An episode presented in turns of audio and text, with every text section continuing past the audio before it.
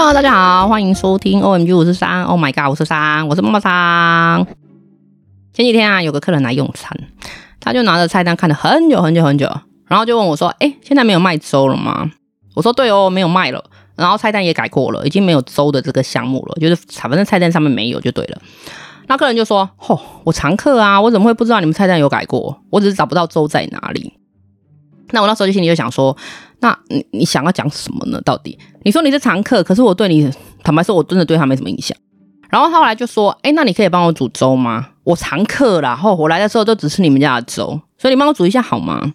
我就直接回答说，不行，反正菜单上面没有这个选项了。那当初会删除这个品项的时候，就是因为很麻烦呐、啊，它工序很复杂。所以花费时间也很长。如果真的在忙的时候，一次来个两碗呢、那我其他汤都不用煮了。所以后来我们就决定把粥这个部分删除掉了。那个客人还是锲而不舍哦，他一直说啊，我是常客啦，你帮我煮一下啦，叭叭叭叭，然后一直强调说啊，他只吃我们家的粥。可是后来我就很强硬的跟他说，真的不行，因为我觉得他浪费我的时间。然后我现场有很多客人在排队啊，没有卖就是没有卖啊，你在跟我鲁小什么？然后我就客气的，刚刚那个刚刚那个话是我的心里话，我很客气的跟他说，哎，你要不要改吃别的？也有什锦汤面啊，它有汤啊，也有什锦汤乌龙啊，汤头是一样的，只是换成面条而已。然后客人说，我知道啊，我就常客没他。的常客到底是有多长啊？我的天啊，我都快快愤怒起来了！我知道你们家的面很好吃啊，就那客人讲的。可是每次来我都只吃粥啊。然后他就一直站在柜台也不离开。他可能觉得卤酒就是他的吧？对，就是现在消费者心态都是这个样子。可是我是龟毛的柜台呀，怎么样？我怎么可能让他卤成功？就在他第 N 百次讲到说，我知道你们有换菜单，你就帮我煮一下粥吧，我常客呢。吼。哦，在那个时候最后一次的时候，我真的受不了了。我就跟他，其实我本来好声好气的想给他留点面子，我都一直很客气，他说不行，say no 这样子。可是他真的让我就、哦、不知道怎么回复他，而且我真的很忙，我只好在众众目睽睽的之下跟他说，不好意思哦，阿姨，我们菜单已经更改四年，已经换四年了，四年前就已经没有卖粥了。对，我真的很认真的这样跟他说，而且还稍微大声一点。啊，对啊，我们真真的啦，我们疫情开始的时候，我其实就改了菜单，粥就已经被改掉了。瞬时，空气中又宁静了。然后重点是有一个在等餐的客人，就是他在划手机边等餐，我听到他噗嗤笑了一声。哦，可是我还是要故作镇定啊，对，我我不能笑出来。你一直强调你是常客，可是这个东西我已经不卖四年的时间了。然后你一直在说，呃，一直说的说你来都是吃这个粥，我真的不晓得你吃了什么东西，而且你一直对我施压，我觉得你就是一直给我压力。你你你可能觉得这样讲会煮给你，可是 no 不可能。你今天如果是肠胃不适，或者是你真的是很常来很常来的常客，然后刚好又碰到肠胃不适，我可能还会勉为其难的，就是给你个方便，因为毕竟就是熟客嘛。那像有时候我们有补习班的外送啊，老师会交代说，哎，有小朋友就是可能肠胃炎或者是就是身体不适，那家长交代说他可能只能吃一些比较清淡的粥品类。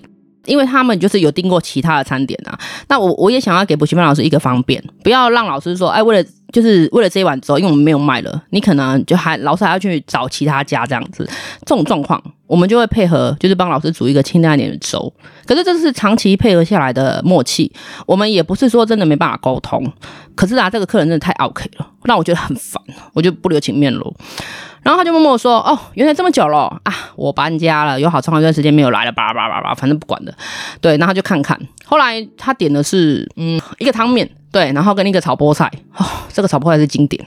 他结账的时候啊，跑来跟我说：哦，你们那个菠菜味好重。然后我想说，靠腰什么味道？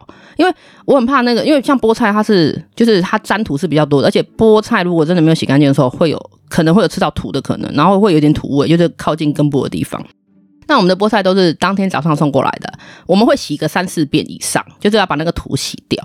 可是因为怕说它上面卡到土，然后我们又不注意的时候，因为曾经也发生过，就让客人吃到土味。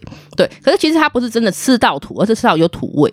嘿，所以我很怕说他是不是真的吃到土味哦，我不想要在这个客人就是又被他卡康就对了。他就说不是啦，是菠菜的味道，菠菜味道好重。对，他就这样讲。我真的沉默了，我就笑笑说啊，不好意思啊，不好意思啊。然后，呃，我真的也不知道我在不好意思什么，反正就是这样。你到底就是硬要说出一个缺点来就是了啦。你菠菜没有菠菜味的话，你到底要菠菜有什么样的味道啦？反正后来我就怒了之后就笑了。反正什么样的客人都有啦。好，工作及修行，老娘忍了，我忍。好，不要再跟我说菠菜有菠菜味了，OK？昨天晚上我干了一件大事，我跟我妹，因为我妹刚好连假回家，我们一口气追完了一部剧，哇、真的太夭寿了，夭寿的好看，要求的爆肝，要求的没有冷场，我们没有停下来。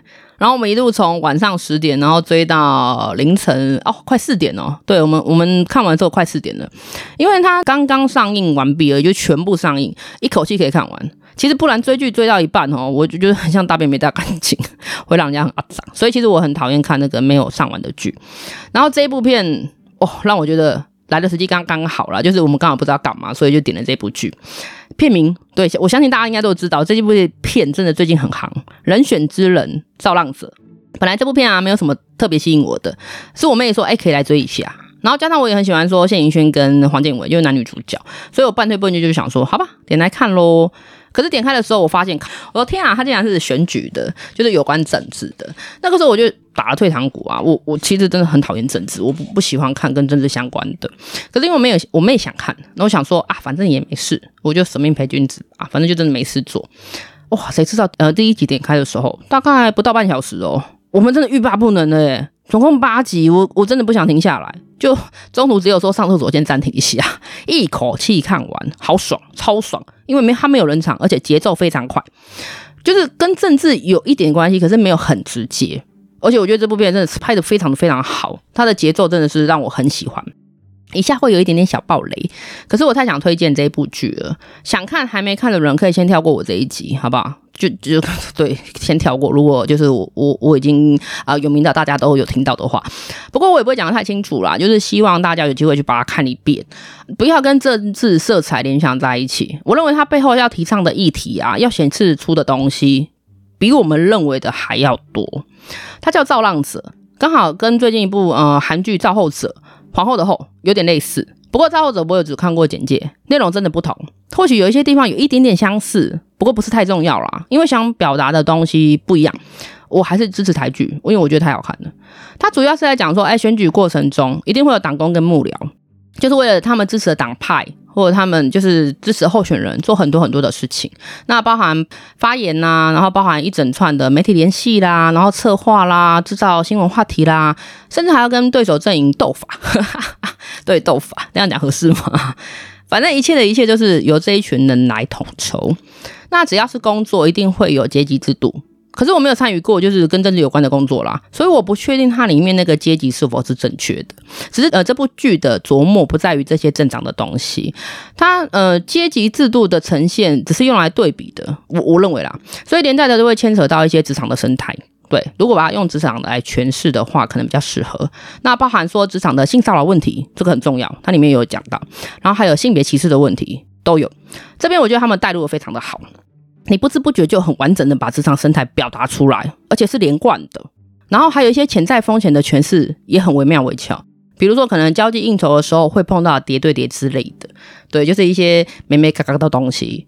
那有工作当然就会有下班时间啊，下班就是回归到家庭生活。他们的工作模式是很紧凑的，所以当然压力就不小。虽然说只要有工作就会有压力，大每个人的工作都一样，这个是很必然的存在。可是他们在剧中就是表达出来的方法很多元化，甚至还加入小孩这个角色，就是双亲家庭啊，面对家事的分配的问题，或者是跟小孩照护的问题，小孩上学接送的问题，到底谁应该牺牲？里面有一句话我觉得很贴切，他是男主角的老婆说的，他说啊，婚姻小事跟国家大事一样重要。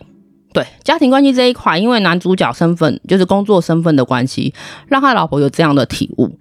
有趣的是啊，片中男主角的老婆就是黄建伟的老婆，她其实是他真实生活上的老婆，就是现实生活的真实夫妻啦。然后演戏还要演夫妻，他们两个都是演员，都蛮厉害的。他老婆就是演那个咒啊，就是咒的那个女生，那女主角。我觉得他们就是真实的夫妻，在演戏还要演夫妻，应该会有点尴尬吧？到底是要表现日常还是表现专业？这个是我觉得是蛮蛮逗趣的一个一个部分。对，然后这是他们夫妻。访谈中有讲到说，呃，就是尽可能维持专业，然后专业中还要带点日常，反正两个就是很厉害的咖啦。然后里面还有带到亲子关系，就是刚刚有讲说有小孩，然后还有大一点点的，比如说像是政党人物的子女，通常就是走类似世袭观念的选举模式啊，大家好像在台湾蛮常见的。然后还有选民啊，跟地方乡里长的合作关系，就是人家说那个条啊咖啦。就是我看完之后才知道，哎、欸，其实调咖蛮重要的，因为有这样的力量存在啊，这个里面都有带到，而且很直接。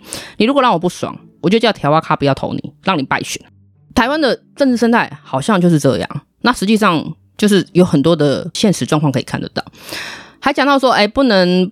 就是媒体的部分啊，因为有有些东西你是不能在公开场合讲的，然后有些东西你甚至要透过爆料，然后就是爆出来让选民知道，就是他某些手段有的没有的，因为各家政党会有自己的媒体。当然还要有跟其他媒体交涉的能力，所以媒体关系的经营在戏里面也是有讲到这个东西。然后曾经我们 我们以为的巧合，对，其实都塞出来的啦。比如说某某人物在现场的时候，可能他在做一个，比如说去基层啊，比如说逛市场好了，可能会遇到谁谁谁，很刚好，就很刚好的可以展现出亲民的一面。我也不会这样子，原来这一切都是有剧本的啦，反正就是塞好的。所以剧里面在演 C 桥段的时候，我也大笑，因为我本来就是不是很相信说每次怎么这么刚好，每次都有偶遇。就是我在看真实的新闻的时候，哪有这么巧的啦？然后我也一直坚信是 C 的，所以看他们就是表演出来的时候，真的太有感觉了。明明就很小段哦，可是这一段我真的笑得很有印象，我笑到不行。然后这部片精彩就是环环相扣，它完全没有冷场，它也不拖戏，里面还有就是多元成家。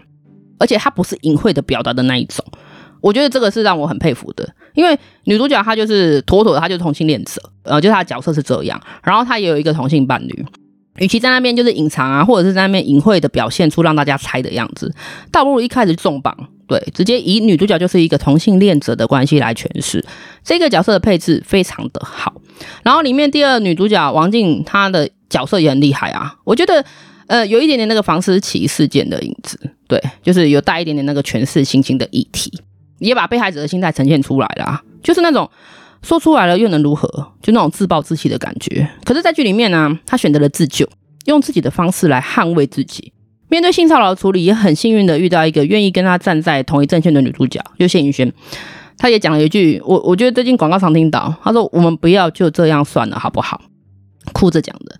听到这句话的时候，我有点感动。真的就是莫名的感动。虽然在这个画面的时候，女主角哭得爆丑，很丑很丑。